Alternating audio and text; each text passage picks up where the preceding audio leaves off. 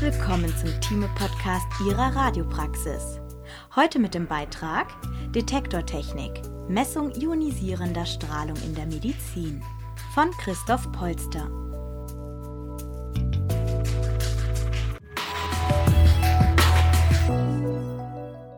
Die Messung von ionisierender Strahlung ist seit der Entdeckung der zunächst mysteriös erscheinenden X-Strahlen durch Wilhelm Konrad Röntgen ein essentieller Bestandteil bei der Anwendung von Röntgenstrahlung in der Medizin. Die Anforderungen an die Geräte zur Strahlungsdetektion sind in den verschiedenen Gebieten der diagnostischen Bildgebung und therapeutischen Anwendung der ionisierenden Strahlung leicht unterschiedlich im Wesentlichen ist man aber immer an der genauen Bestimmung der Energie, Intensität und Position der Strahlung interessiert. Dieser Artikel soll einen Überblick über die Entwicklung der Detektortechnik in den verschiedenen Bereichen der Medizin geben. Einführung Schon bald nach Entdeckung der Röntgenstrahlen und ihrer Nutzung für die medizinische Bildgebung wurden auch ihre negativen Auswirkungen ersichtlich ein Gerät, welches die ionisierende Strahlung misst, bezeichnet man als Detektor und ist meistens für einen bestimmten Anwendungszweck gedacht (Bilderzeugung und Dosismessung). In der radiologischen Bilderzeugungskette erstens Strahlungsquelle, zweitens Objekt, drittens Detektor, viertens Verarbeitung, fünftens Darstellung ist ein Detektor unverzichtbarer Bestandteil und ist maßgeblich für die Bildqualität um die Menge der ionisierenden Strahlung zu bestimmen, muss ein Detektor die übertragene Energie möglichst exakt messen. Eine zuverlässige und genaue Dosismessung ist für die Qualitätssicherung, den Strahlenschutz und zur Ermittlung der effektiven Patientendosis essentiell. Der vorliegende Artikel soll einen Überblick über die Entwicklung der Detektortechnik in den Bereichen Nuklearmedizin, Röntgendiagnostik und Strahlentherapie geben nach einem kurzen Abschnitt über die Eigenschaften ionisierender Strahlung werden verschiedene Detektortypen vorgestellt: Kalorimeter Ionisationsmesskammern Ladungsdetektoren Halbleiterdetektoren Szintillationsdetektoren chemische Detektoren radiographische und radiochromische Filme. Anschließend folgen Kapitel über Methoden zur Beurteilung der Qualität von bildgebenden Systemen und wie die verschiedenen Detektortypen in der Medizin zum Einsatz kommen. Eigenschaften der Strahlung Die physikalischen Eigenschaften von Strahlung lassen sich in verschiedenen Kategorien erfassen: Teilchen und Wellenstrahlung bzw. nicht ionisierend und ionisierend. Teilchen und Wellenstrahlung Strahlung lässt sich zum einen in Teilchenstrahlung und Wellenstrahlung einteilen. Teilchenstrahlung bezeichnet dabei zum Beispiel Elementarteilchen wie Elektronen Positronen, Neutronen, aber auch schwerere Partikel wie Heliumkerne oder Kohlenstoffionen.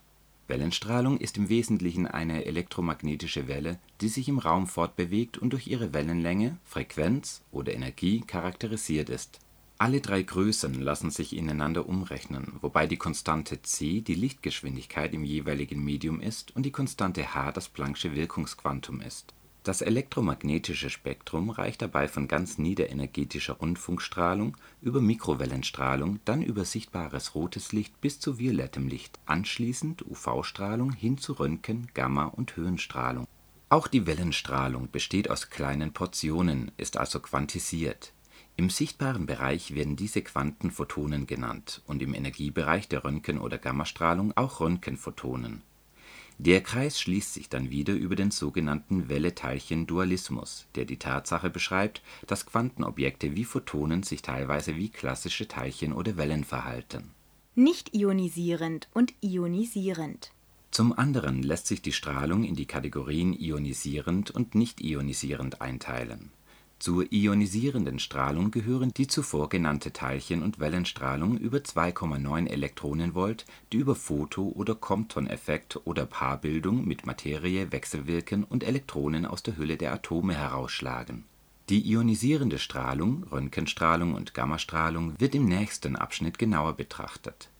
Für einen kleinen Teil des elektromagnetischen Spektrums haben wir ein Sinnesorgan: das Auge es ermöglicht uns den Bereich zwischen den Wellenlängen 700 Nanometer und 400 Nanometer mit jeweils einer Energie von 1,8 Elektronenvolt bzw. 2,9 Elektronenvolt wahrzunehmen. Ionisierende Strahlung Trifft ionisierende Strahlung auf Materie, wird mittels Photoeffekt, Compton-Effekt, Paarbildung oder Stoßionisation Energie übertragen Die Einheit der Dosis ist das Gray und ein Gray ist gleich 1 Joule pro Kilogramm. Genau diese Dosis soll mit Detektoren möglichst exakt gemessen werden. Photonenstrahlung wird jedoch nicht vollständig absorbiert, sondern teilweise transmittiert, das heißt ein Teil durchdringt die Materie ungehindert.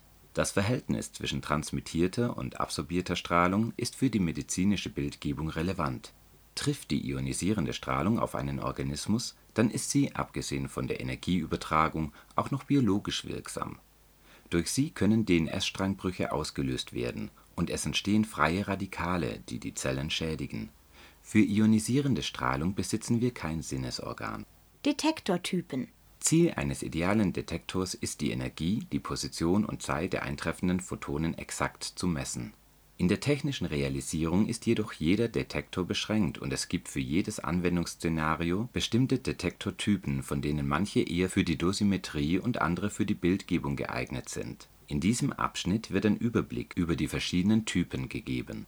SECO liefert einen guten Überblick über die Detektortechnologie.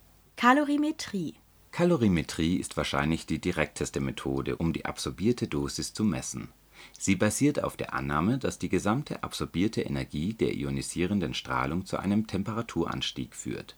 Die Herausforderung bei der Kalorimetrie ist, dass sehr kleine Temperaturänderungen im Bereich von Mikrokelvin gemessen werden müssen, was sehr stabile Messbedingungen erfordert.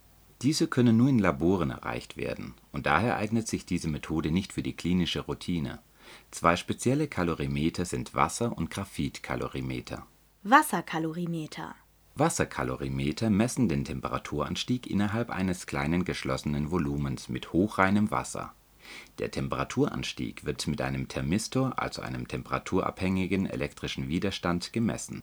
Mit Wasserkalorimetern lässt sich beispielsweise die absorbierte Dosis eines Cobalt-60-Strahlungsfeldes auf ungefähr 0,3% genau messen Graphitkalorimeter Bei Graphitkalorimetern handelt es sich um eine Graphitscheibe, die typischerweise 1 mm dick ist und einen Durchmesser von 20 mm hat.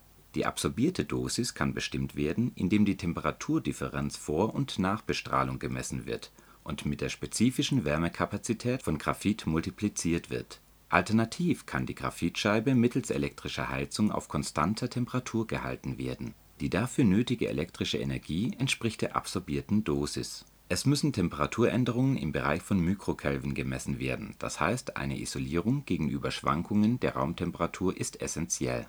Magnetische Kalorimeter Vor kurzem wurden sogenannte magnetische Kalorimeter realisiert, die ortsaufgelöst eine Energieauflösung von 1,58 Elektronenvolt erreichen das Detektionssystem besteht aus einem Array aus Mikrokalorimetern mit einer Kantenlänge von 0,5 x 0,5 mm. Die Temperaturerhöhung durch die Strahlung in einem der Mikrokalorimeter wird über dessen temperaturabhängige Magnetisierung in einem schwachen externen Magnetfeld gemessen. Ionisationsmesskammern Durch die ionisierende Strahlung werden in einer Ionisationsmesskammer, die zum Beispiel mit einem Gas gefüllt ist, Ionenpaare erzeugt. Mittels positiv und negativ geladener Elektroden (Anode respektive Kathode) innerhalb der Messkammer werden die unterschiedlich geladenen Ionenpaare vor der jeweils entgegengesetzt geladenen Elektrode angezogen und bewegen sich darauf zu. Der daraus resultierende Stromfluss wird gemessen und daraus wird die absorbierte Dosis berechnet die zwischen Anode und Kathode angelegte Spannung muss hoch genug sein, damit alle Ionenpaare im Medium aufgesammelt werden, und niedrig genug, dass keine sekundäre Ionisation des Mediums stattfindet. Typischerweise sind dies Spannungen im Bereich von wenigen hundert Volt. Proportionalzählrohre Die üblicherweise sehr kleinen Messsignale müssen verstärkt werden, was die Messung sehr anfällig für Elektronikrauschen macht man kann diese Verstärkung auch erreichen, indem die Spannung zwischen Anode und Kathode erhöht wird. Dadurch bewegen sich die Ionen in der Messkammer so schnell, dass diese wiederum Ionisationsprozesse auslösen. Dies geschieht meistens in der Nähe der Anode. Ionisationsmesskammern, die mit Spannungen in diesem Bereich arbeiten, nennt man Proportionalzählrohre. Die Spannung muss sehr genau reguliert werden, da der Verstärkungsfaktor stark davon abhängt. Geiger-Müller-Zählrohr wird die Spannung noch weiter erhöht, löst jede primäre Ionisation eine sogenannte Ionisationslawine aus. Messkammern in diesem Bereich werden Geiger-Müller-Zählrohre oder Auslösezählrohre genannt. Ladungsdetektoren Für die Dosismessung eines Strahls aus geladenen Teilchen werden Faraday-Detektoren verwendet.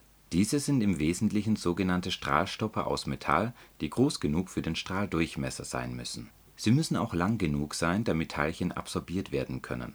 Daran schließt man ein Amperemeter an, welches geerdet wird und misst den Stromfluss.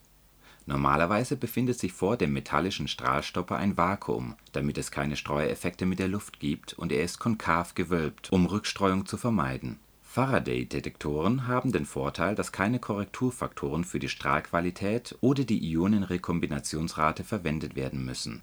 Halbleiterdetektoren Halbleiterdetektoren besitzen viele vorteilhafte Eigenschaften gegenüber anderen Strahlungsdetektoren. Lineare Energieabhängigkeit vernachlässigbarer Energieverlust am Eingangsfenster des Detektors sehr gute Energieauflösung Erzeugung schneller Signalpulse kleine Detektorgrößen Im Grunde unterscheidet sich die Signalerzeugung in einem Halbleiterdetektor kaum von der in einer Ionisationsmesskammer. Das Detektormaterial wird durch die Strahlung ionisiert und durch die angelegte Spannung werden die frei beweglichen Elektronen zur Anode geleitet die Ladungspulse werden in Spannungspulse umgewandelt und diese werden gezählt. Halbleiterdetektoren können sowohl zur Dosimetrie als zur Bilderzeugung verwendet werden. Beides wollen wir uns in diesem Abschnitt näher ansehen.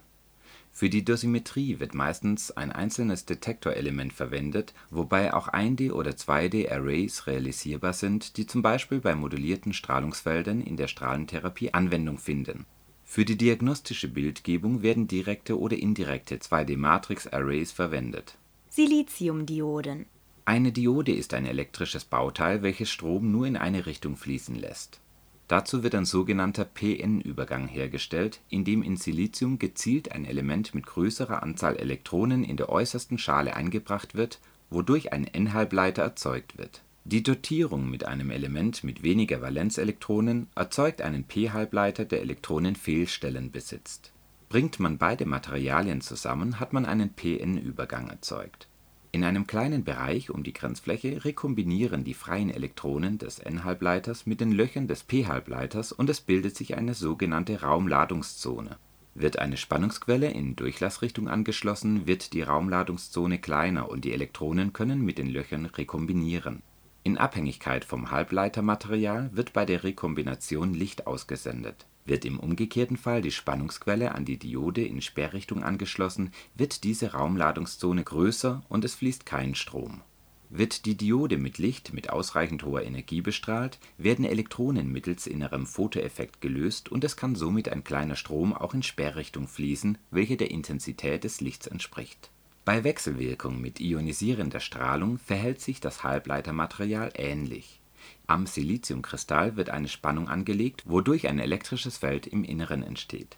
Durch die ionisierende Strahlung mittels Photoeffekt werden nun Elektronenlochpaare erzeugt und durch das elektrische Feld getrennt. Wie in der Ionisationsmesskammer können die erzeugten Spannungspulse gezählt werden der Vorteil von Siliziumdioden im Vergleich zu luftgefüllten Ionisationsmesskammern ist, dass pro Ionisation nur 3,6 Elektronenvolt anstatt 34 Elektronenvolt benötigt werden und dass die Dichte ungefähr 1000 mal größer ist, wodurch Siliziumdioden 10.000 mal effizienter sind als Ionisationsmesskammern. Diese können dadurch viel kleiner gebaut werden. Jedoch zeigen Siliziumdioden eine sehr starke Abhängigkeit vom Bestrahlungswinkel, worauf bei Messungen geachtet werden muss des Weiteren sind sie nicht gewebeäquivalent, das heißt, sie sind sehr energieabhängig. Daher werden sie meistens von anderen Materialien umschlossen, um ihr Verhalten wasseräquivalent zu gestalten. Diamantdetektoren Im Gegensatz zu Siliziumdioden sind Diamantdetektoren quasi wasseräquivalent und auch ihr Messvolumen kann noch kleiner ausfallen. Dadurch sind sie besonders attraktiv für die Messung von sehr kleinen Strahlenfeldern Sie sind nahezu energieunabhängig im Bereich von 4 bis 25 MeV. Der Nachteil der Diamantdetektoren ist, dass sie sehr sorgfältig ausgewählt und individuell charakterisiert werden müssen, was sie sehr teuer macht. MOSFETs Ursprünglich wurden Metalloxid-Halbleiter Feldeffekt-Transistoren englisch für Metal Oxide Semiconductor Field Effect Transistor kurz MOSFET zur Dosisüberwachung in erdnahen Satelliten entwickelt bei einem MOSFET handelt es sich um Siliziumsubstrat, bei dem ein metallischer Kontakt angebracht ist, welcher durch einen Isolator getrennt ist. Wird der MOSFET nun bestrahlt, entstehen in der Oxidschicht Elektronenlochpaare. Ist an der Gate-Elektrode eine Spannung angelegt, werden die Ladungsträger getrennt und es kann ein Stromfluss gemessen werden. MOSFETs sind etwas von der Energie und der Umgebungstemperatur abhängig, jedoch wenig von der Bestrahlungsrichtung. Die geringe Baugröße, Möglichkeit der Speicherung der akkumulierten Dosis und Unabhängigkeit von der Dosisleistung ermöglicht es, MOSFETs in vielen Bereichen der Strahlentherapie einzusetzen, besonders bei In-vivo-Messungen. Flachdetektoren Die Anforderungen an einen Detektor in der diagnostischen Radiologie sind hoch. Das Detektorsystem muss 40 cm breit sein eine räumliche Auflösung von 100 bis 150 Mikrometer besitzen, ein Rauschlevel von 1 bis 5 Quanten pro Pixel haben, einen dynamischen Bereich von 1 zu 1000 abdecken und eine Sensitivität besitzen, die es erlaubt, bei 1 µg Bildempfängerdosis zu funktionieren. Es gibt im Grunde zwei Arten von Detektorsystemen, die diese Anforderungen erfüllen bei indirekten Detektoren wird die ionisierende Strahlung von einer Leuchtstoffschicht in sichtbares Licht umgewandelt, welches wiederum von einem 2D-Array von Photodioden detektiert wird. Bei direkten Detektoren wie zum Beispiel amorphem Selen wird die deponierte Energie direkt in elektrische Ladung umgewandelt. Indirekte Detektorsysteme Viele bildgebende Systeme verwenden einen Szintillatorkristall oder eine Leuchtstoffschicht, um die Röntgenphotonen zunächst in sichtbares Licht umzuwandeln. Die Umwandlungseffizienz liegt jedoch nur bei ca. 15 Prozent, das heißt im Durchschnitt werden 13 kV pro Umwandlung benötigt und somit nur 4500 sichtbare Quanten erzeugt Herkömmliche Leuchtstoffschichten bestehen aus ca. 5 bis 10 Mikrometer großen Leuchtstoffpartikeln, die in einem transparenten Kunststoff zusammengehalten werden. Die optischen Photonen werden in dem Leuchtstoff gestreut und absorbiert, wodurch sich die räumliche Auflösung verschlechtert. Daraus ergibt sich folgendes Optimierungsproblem: Um die geringe Umwandlungseffizienz auszugleichen, müsste man die Leuchtstoffschicht dicker machen, aber das würde die räumliche Auflösung verschlechtern und umgekehrt eine Möglichkeit, dieses Problem zu verbessern, stellen speziell gezüchtete Kristalle dar. Diese bestehen aus kleinen Nadelkristallen mit ca. 5 µm Durchmesser, entlang derer sich das Licht ausbreitet. Typischerweise sind die Leuchtstoffschichten 500 bis 600 µm dick und diese lässt man direkt auf den Photodioden wachsen. Damit erreicht man eine Quanteneffizienz von bis zu 85% Direkte Detektorsysteme Röntgenphotonen wechselwirken mittels Photoeffekt in einem Halbleiterkristall und erzeugen Elektronenlochpaare. Durch Elektroden an der Ober und Unterseite wird ein elektrisches Feld erzeugt. Die Ladungsträger bewegen sich entlang des Felds und werden in einem Kondensator zwischengespeichert. Die Menge der gesammelten Ladung hängt von der Integrationszeit und der Anzahl der erzeugten Elektronenlochpaare ab, welche wiederum von Anzahl und Energie der Röntgenphotonen abhängen obwohl die untere Pixelelektrode eigentlich nicht den gesamten Pixel abdeckt, da der Transistor zum Auslesen des Kondensators auch noch Platz benötigt, werden dennoch nahezu alle Elektronenlochpaare aufgesammelt. Das liegt daran, dass sich das elektrische Feld um den Transistor biegt und somit ein sogenannter Füllfaktor von knapp 100% erreicht wird Insgesamt erreicht man mit einer 200 Mikrometer dicken amorphen Selenschicht und bei Röntgenphotonen mit 20 kV eine Quanteneffizienz von 98,3% Alternative Detektormaterialien. Die Mehrheit der derzeitig eingesetzten Systeme basiert auf amorphes Selen. In der Forschung werden andere Materialverbindungen untersucht, wie zum Beispiel Bleiiodid, Quecksilberiodid oder Cadmiumtellurid, die eventuell vorteilhafte Eigenschaften besitzen mit Bleiiodid wurde demonstriert, dass im Vergleich zu herkömmlichen Szintillatormaterialien ein 15-faches Signal erzeugt werden kann, wenn man es als 100 Mikrometer dicke Schicht auf amorphes Silicium aufträgt. Im Experiment konnten auch Detektoren mit Quecksilberiodid realisiert werden, jedoch hängt die Qualität noch stark von der Fertigungstechnologie ab. Bleiiodid lässt sich relativ gut großflächig herstellen, was für Direktdetektorsysteme sehr wichtig ist im Grunde wird derzeit in allen Flachdetektoren amorphes wasserstoffdotiertes Silicium als Ausleseelektronik verwendet, jedoch sind dessen elektronische Eigenschaften nicht sehr gut und sie lassen sich nicht großflächig herstellen. Ein weiteres Detektormaterial ist Cadmiumtellurid, welches ebenfalls hohe Ordnungszahlen hat. Es ist aufgrund seiner hohen räumlichen und energieauflösenden Eigenschaften interessant. Wie bei anderen Direktkonvertersystemen auch, liegt zwischen Detektoroberseite und Unterseite eine hohe Spannung im Cadmium-Tellurid-Kristall werden über den Photoeffekt Elektronenlochpaare erzeugt und diese durch das elektrische Feld getrennt. Die Ladungen werden in Spannungspulse umgewandelt, deren Höhe proportional zu der Energie des eintreffenden Röntgenquants ist. Leider ist die Energieauflösung eines solchen Detektors aber nicht perfekt, da aufgrund der Pixelstruktur die Ladungswolken in benachbarten Pixel gleichzeitig gemessen werden und sich die Energie aufteilt. Dies verfälscht das Ergebnis, man spricht hier vom Chart-Sharing-Effekt. Das Signal, welches sich über alle Energien verteilt darstellt, ist der Chart-Sharing-Effekt Zusätzlich sind noch Signalbeiträge bei 25 und 35 kV erkennbar.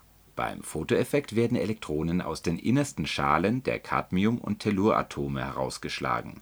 Diese Fehlstellen werden mit Elektronen der äußeren Schalen wieder gefüllt und dabei werden Photonen mit der Energie abgestrahlt, die genau der Energiedifferenz der atomaren Schalen entspricht Aufgrund der hohen Ordnungszahlen von Cadmium und Tellur kommt es vor, dass Photonen mit Energien im Bereich von 25 kV emittiert werden, deren Reichweite im Bereich von 250 µm liegt, bevor sie wieder absorbiert werden. Das bedeutet, sie werden im Nachbarpixel detektiert und somit erhält man die Einträge bei 25 kV und 35 kV in der Detektorantwort.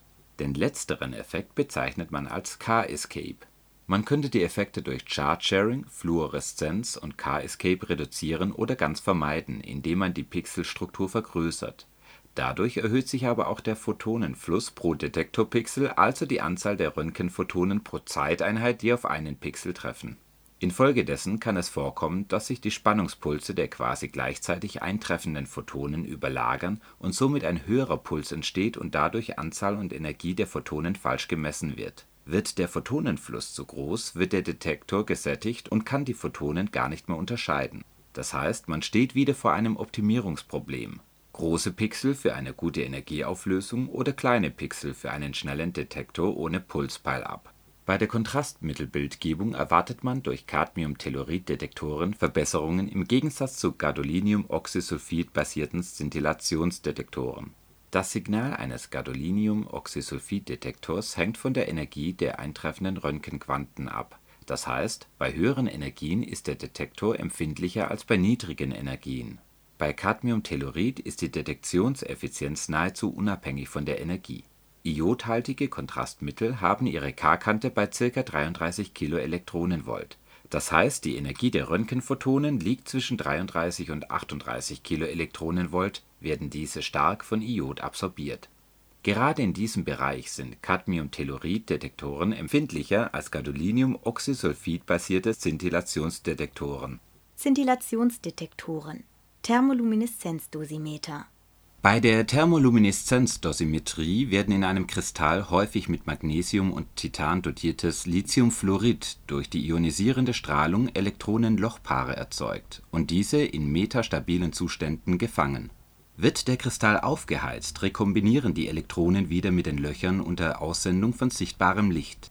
Die Kristalle sind in kleinen Bauformen erhältlich, zum Beispiel Stäbchen mit 1 mm Durchmesser und 5 mm Länge und lassen sich somit besonders flexibel positionieren und sind auch für In-vivo-Messungen sehr geeignet. Die Thermolumineszenzdosimeter sind über einen breiten Dosisbereich verwendbar.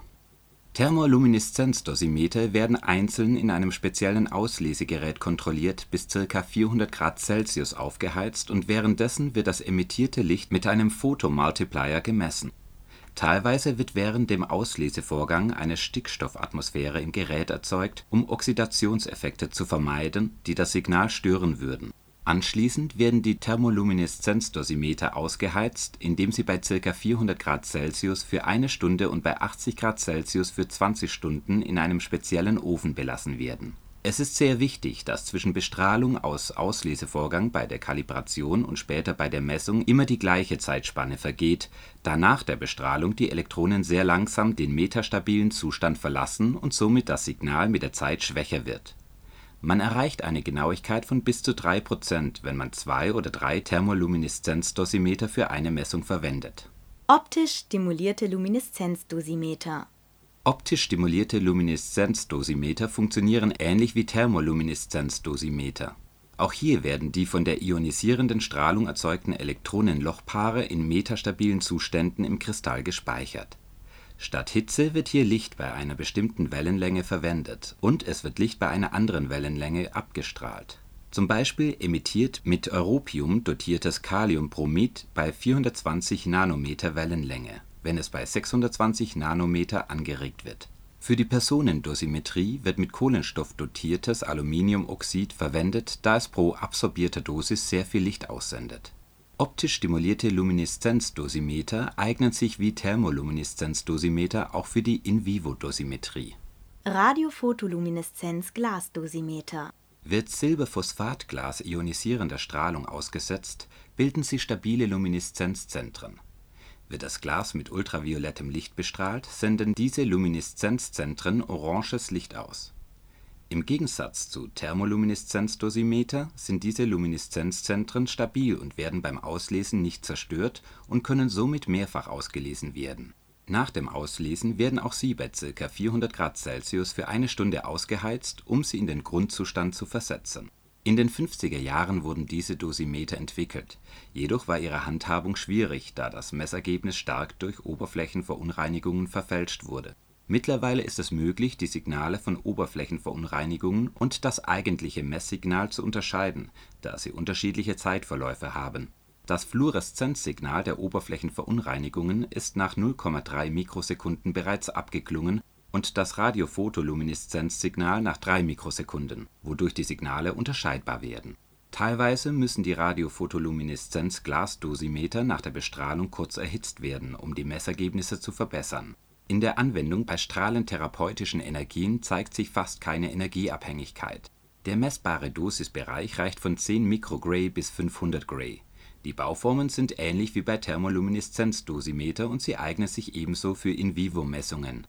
Organische und Plastikszintillatoren Es gibt auch organische Szintillatoren, die aus aromatischen Kohlenwasserstoffen bestehen Sie haben kurze Abklingzeiten zwischen 4,5 bis 30 Nanosekunden und sind sehr haltbar Jedoch ist ihre Abstrahlcharakteristik räumlich sehr inhomogen.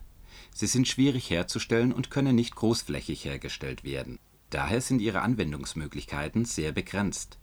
In Verbindung mit Kunststoffen lassen sie sich jedoch sehr gut formen, zum Beispiel in Stäbchen, Zylinder oder dünnen Folien.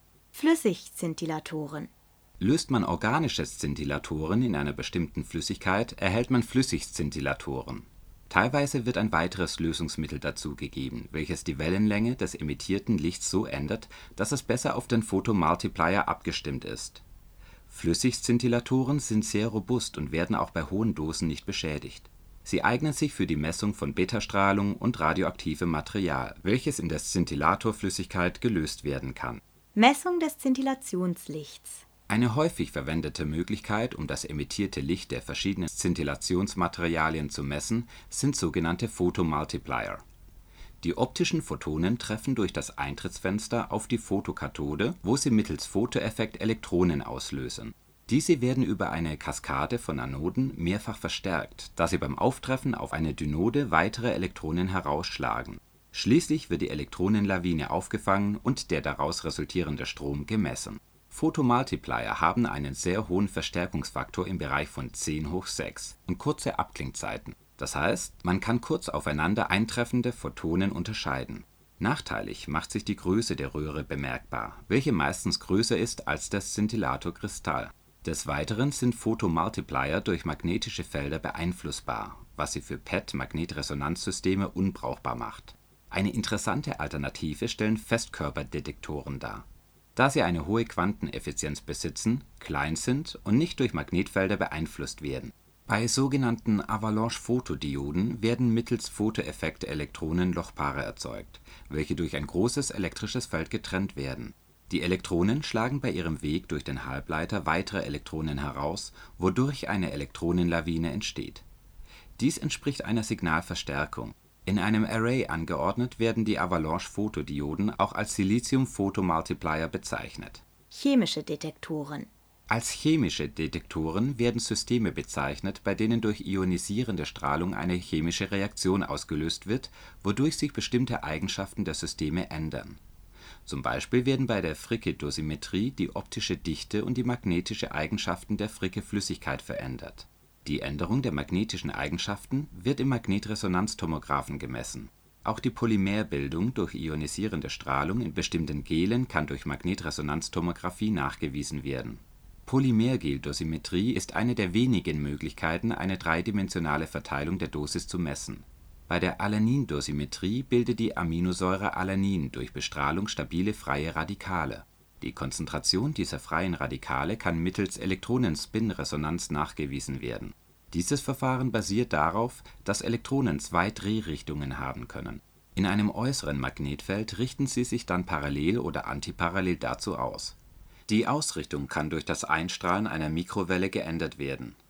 Dabei wird Energie aus der Mikrowelle absorbiert.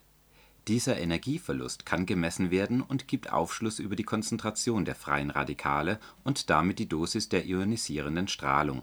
Alanindosimetrie wird in der Strahlentherapie angewendet, wo sich die Energieunabhängigkeit positiv bemerkbar macht. Radiographische und radiochromische Filme Röntgen hatte bei seinen Experimenten mit ionisierender Strahlung fotografischen Film verwendet. Heutige Röntgenfilme bestehen aus einer Silber-Halogenid-Verbindung mit bis zu 10 % Silberiodid-Suspension. Die Körner des Granulats haben Größen von 10 bis 200 Mikrometer je nach Anwendung. Die Emulsion wird durch jeweils eine Polyesterschicht oben und unten stabilisiert die Röntgenphotonen wechselwirken mittels Fotoeffekt mit dem Halogenid und die freigesetzten Elektronen reduzieren die Silberionen zu metallischem Silber. Enthalten die Körner des Granulats mehr als eine kritische Anzahl an metallischem Silber, so werden diese vollständig bei der Filmentwicklung zu metallischem Silber reduziert. Beim Fixierungsprozess werden Körner entfernt, die weniger metallische Silberatome haben als die kritische Anzahl Somit ist ein Röntgenfilm auf der mikroskopischen Skala im Grunde ein digitales Medium, da es Stellen mit oder ohne Silber gibt. Makroskopisch betrachtet ändert sich die mittlere optische Dichte natürlich gleichmäßig. Die maximale optische Dichte wird erreicht, wenn alle Silberhalogenidkörner zu Silber reduziert wurden. Es gibt nicht nur eine maximale optische Dichte, sondern auch eine minimale, da manche Silberionen reduziert werden, obwohl sie nicht bestrahlt wurden der Bereich, in dem die optische Dichte linear mit der Bestrahlung steigt, wird als Gammawert des Films bezeichnet. In diesem Bereich ist auch der Kontrast am größten. Es ist besonders wichtig, dass der interessierende Organbereich im Patienten exakt so bestrahlt wird, dass der Gammawert am größten ist.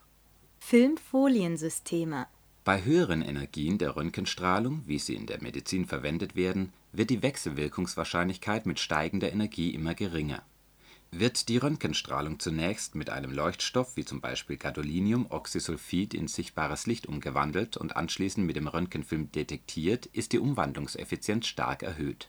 Die Photonen des sichtbaren Lichts interagieren mit der fotografischen Emulsion, die auf dieselbe Weise entwickelt wird wie der Röntgenfilm. In der Praxis wird je nach Anwendung ein Leuchtstoff ein oder beidseitig verwendet. Einseitige Systeme verwendet man, wenn eine hohe räumliche Auflösung benötigt wird es gibt zwei Ursachen für Rauschen bei Röntgenfilmen. Eine Ursache ist die unterschiedliche Anzahl absorbierter Röntgenphotonen pro Fläche.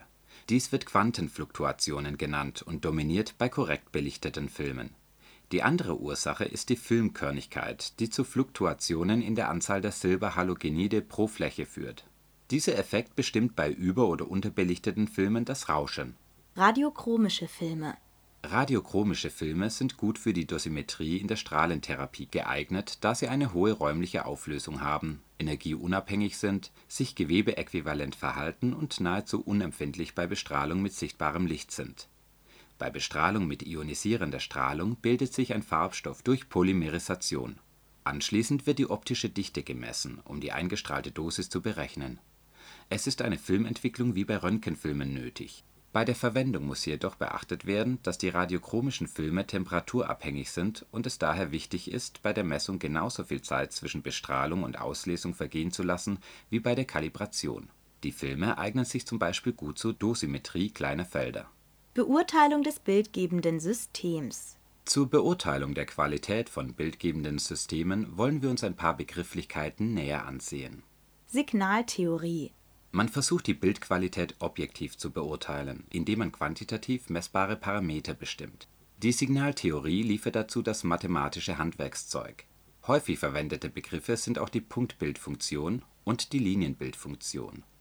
Bei der Punktbildfunktion geht es um die Frage, wie sich ein punktförmiges Signal durch den Detektor abbildet.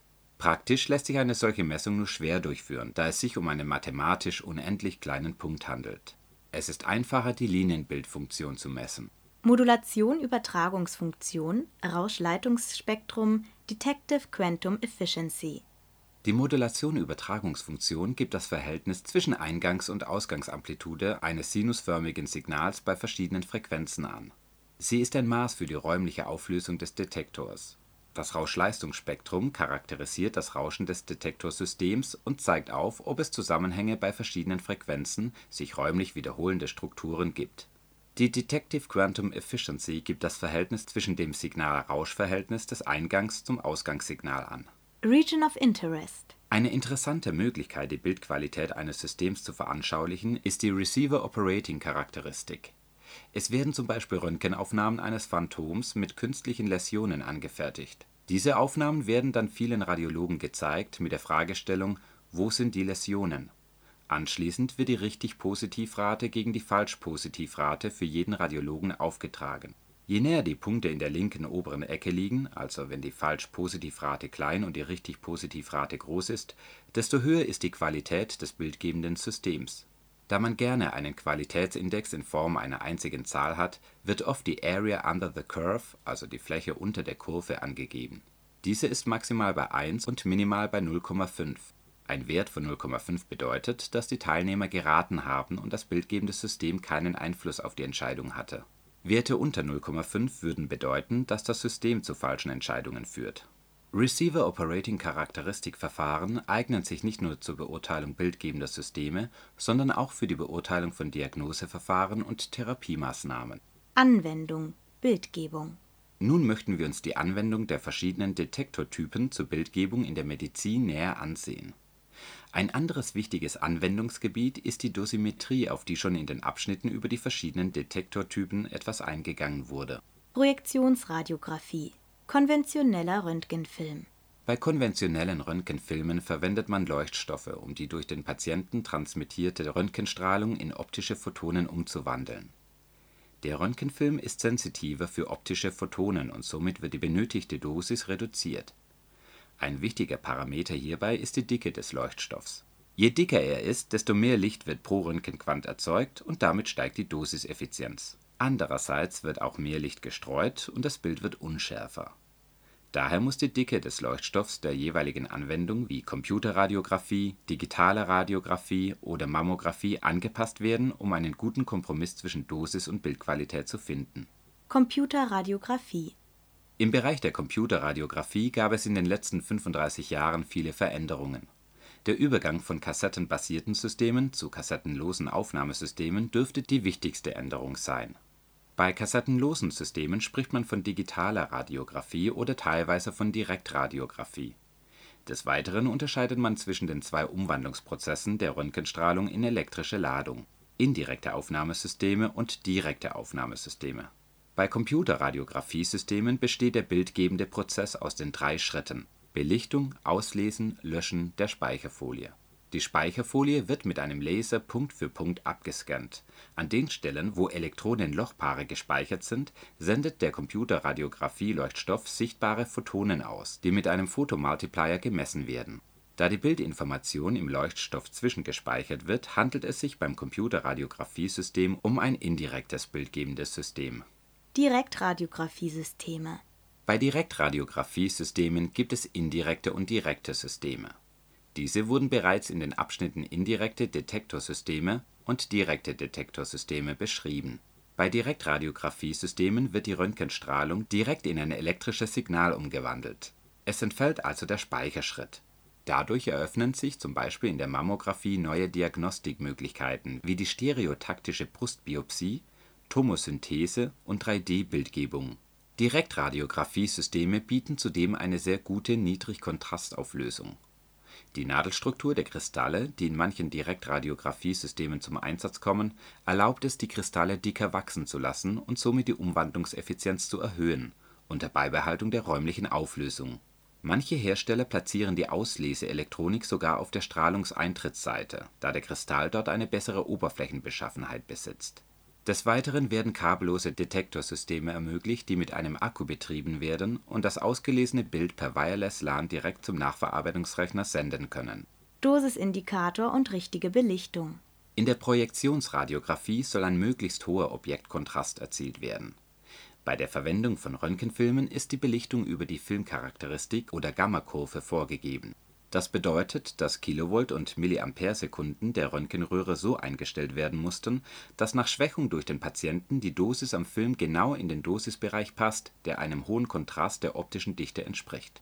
Ohne Belichtungsautomatik wurden die richtigen Belichtungsparameter mit Hilfe von Tabellen für den gewünschten Organbereich in Abhängigkeit der Patientendicke vorgenommen. Mit der Belichtungsautomatik wird so lange gestrahlt, bis die richtige Filmdosis erreicht ist. Eine Über - oder Unterbelichtung kann sofort erkannt werden, da der Film zu dunkel bzw. zu hell ist und der Objektkontrast verschwindet.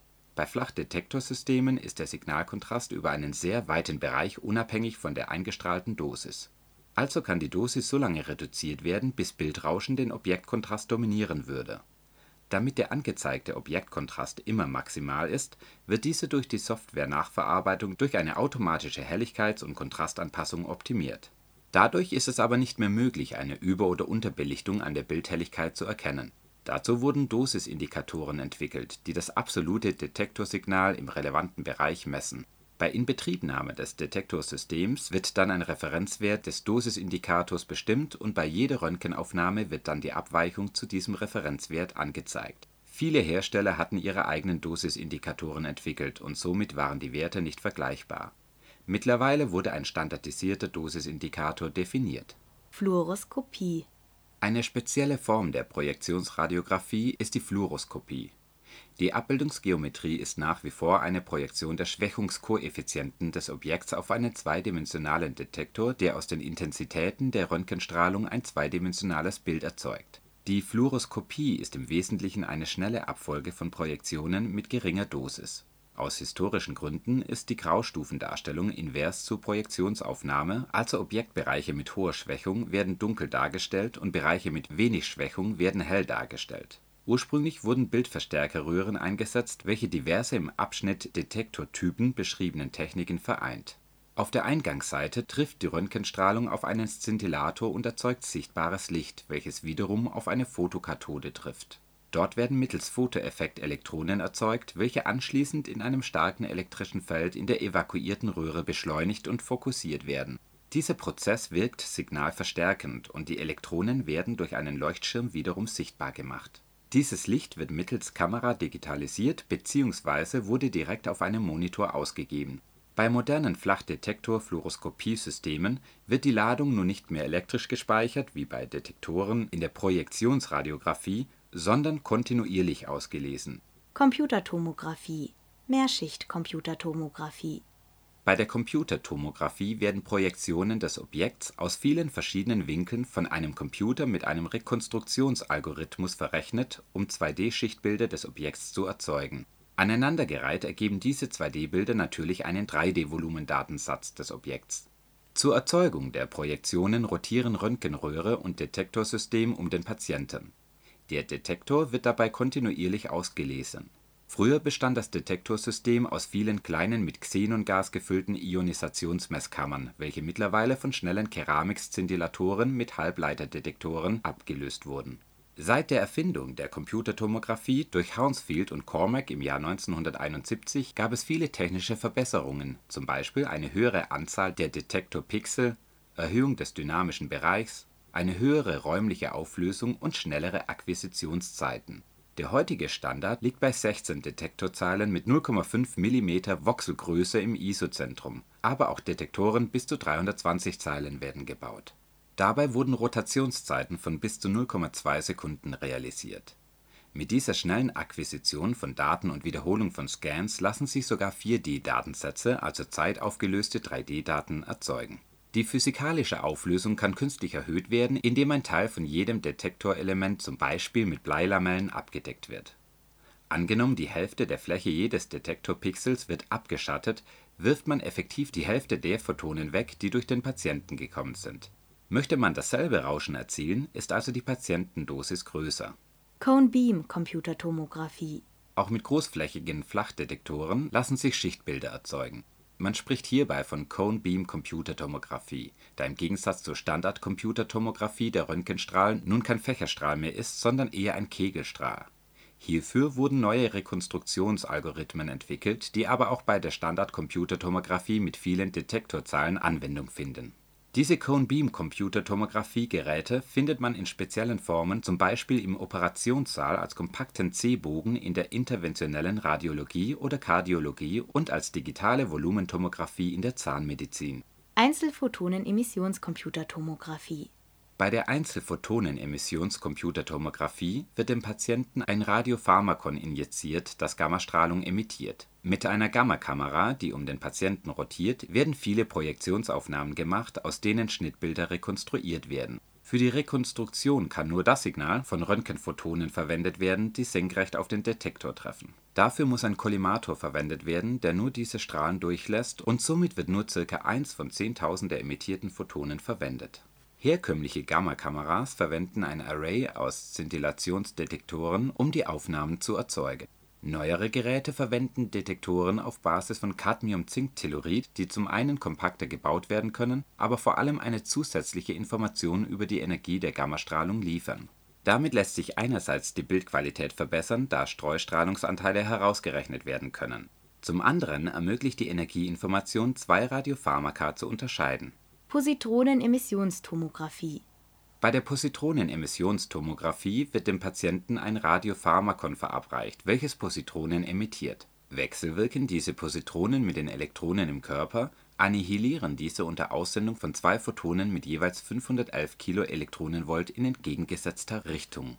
Um den Patienten herum befindet sich ein Ring aus Detektoren aus Detektionsereignissen von zwei gegenüberliegenden Detektorelementen kann die Verteilung des Radiopharmakons im Körper berechnet werden. Die hauptsächlich verwendete Detektortechnik ist die Kombination aus Szintillationskristall und Photomultiplier. Neuere Szintillationskristalle haben wesentlich kürzere Abklingzeiten des Szintillationslichts von nur 40 Nanosekunden statt 300 Nanosekunden damit werden sogenannte Time-of-Flight-Messungen ermöglicht, das heißt, durch die genaue Kenntnis der Flugzeiten der entgegengesetzten 511 kV-Photonen lässt sich deren genauer Ursprungsort berechnen und schließlich die Verteilung des Radiopharmakons noch genauer berechnen. Auf der Suche nach immer schnelleren Szintillationskristallen wurden auch schnellere Detektoren für das emittierte sichtbare Licht nötig Avalanche-Photodioden und Silizium-Photomultiplier erlauben eine noch höhere zeitliche Auflösung von 100 Pikosekunden und werden darüber hinaus nicht durch Magnetfelder beeinflusst wie Photomultiplier. Somit eignen sie sich für die Verwendung in Hybrid-PET-Magnetresonanzscannern. Durch höhere zeitliche Auflösung stößt man jedoch an eine andere Grenze der räumlichen Auflösung. Für eine gute Umwandlungseffizienz muss der Szintillationskristall eine Dicke von ca. 10 bis 30 mm haben da der genaue Ort der primären Umwandlung von Röntgenphotonen in Licht im Kristall (die Interaktionstiefe) nicht bekannt ist, limitiert dies die räumliche Auflösung. Es wird an Methoden gearbeitet, die Information über die Interaktionstiefe zu ermitteln. Weitere Techniken Die Entwicklung der Bildgebung mit Protonenstrahlung ist für Protonentherapiezentren sehr wichtig, um täglich die Reichweite der Protonen im Gewebe bestimmen und das Zielvolumen verfolgen zu können Dazu wird die Flugbahn und Energie der Protonen gemessen, indem man die Position der Protonen in der Eintritts und Austrittsebene bestimmt. Dafür sind verschiedene Detektortypen geeignet. Für die Therapie mit schweren Ionen (z. B. Kohlenstoffkernen) ist die Sichtbarmachung der Strahlung ebenso wichtig. Aufgrund der größeren Masse im Gegensatz zu Protonen werden Kohlenstoffionen fast nicht gestreut und für die Bildgebung genügt die Messung auf der Strahlaustrittsseite. Software-Nachverarbeitung da die Nachverarbeitungssoftware neben dem Detektor einen wesentlichen Einfluss auf die erzielte Bildqualität hat, sei hier kurz darauf eingegangen. Dabei geht die Nachverarbeitung weit über die dem Organbereich angepasste Helligkeits und Kontrasteinstellung hinaus. Im Bereich der Computertomographie erfreuen sich iterative Rekonstruktionsalgorithmen steigender Beliebtheit, da sie mit geringerer Dosis die gleiche Bildqualität erreichen wie die herkömmlichen Algorithmen Modellbasierte iterative Rekonstruktionsverfahren funktionieren dabei so, dass die Schwächungswerte im Bild bzw. Objekt zunächst geschätzt werden. Diese Schätzung geht zum Beispiel von einem homogenen Wasserphantom aus oder verwendet eine Rekonstruktion mit dem herkömmlichen Algorithmus. Dann wird in einem Computermodell die komplette Signalentstehungskette von der Erzeugung der Röntgenstrahlung über die Interaktion mit dem Patient bis zum Signal am Detektor simuliert dieser Prozess wird auch als Vorwärtsprojektion bezeichnet. Die simulierten Detektordaten werden mit den gemessenen Daten verglichen. Diese weichen normalerweise voneinander ab und nun wird das Objekt variiert und der Prozess erneut simuliert. Dies wird so lange wiederholt, bis das simulierte Detektorsignal mit dem gemessenen Signal übereinstimmt. Das finale Objekt ist dann das gesuchte Bild.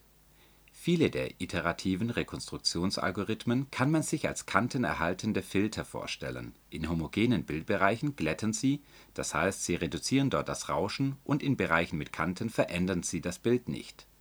Oft kann die Stärke der Glättung gewählt werden. Es besteht die Gefahr, dass bei zu starker Glättung Objekte mit geringen Dichteunterschieden nicht erkannt werden und somit weggeglättet werden Betrachtet man den Zusammenhang zwischen Dosis und Bildrauschen, ist dieser nicht mehr linear wie zum Beispiel bei der gefilterten Rückprojektion. Dabei entsprach die halbe Dosis einem Faktor Wurzel aus 2 im Bildrauschen. Dieser Zusammenhang besteht bei iterativen Rekonstruktionsalgorithmen nicht mehr.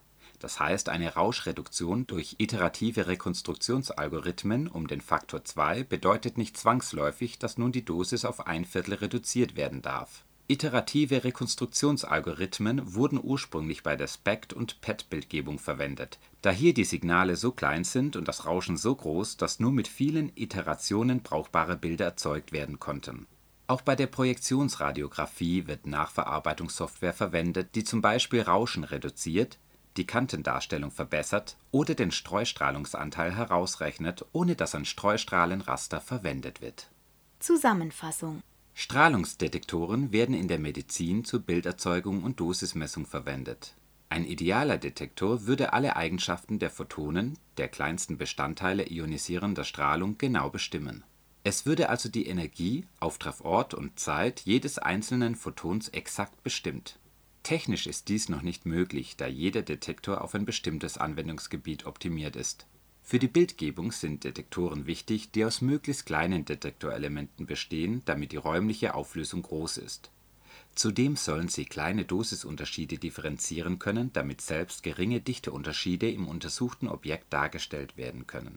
Für Dosismessungen ist zwar die räumliche Auflösung nicht so entscheidend, aber dafür müssen die Detektoren die übertragene Energie möglichst exakt und reproduzierbar wiedergeben können Unabhängig vom Anwendungsgebiet sollen aus praktischen Gründen die Detektoren zudem robust, zuverlässig, haltbar, günstig im Unterhalt und in der Anschaffung sein.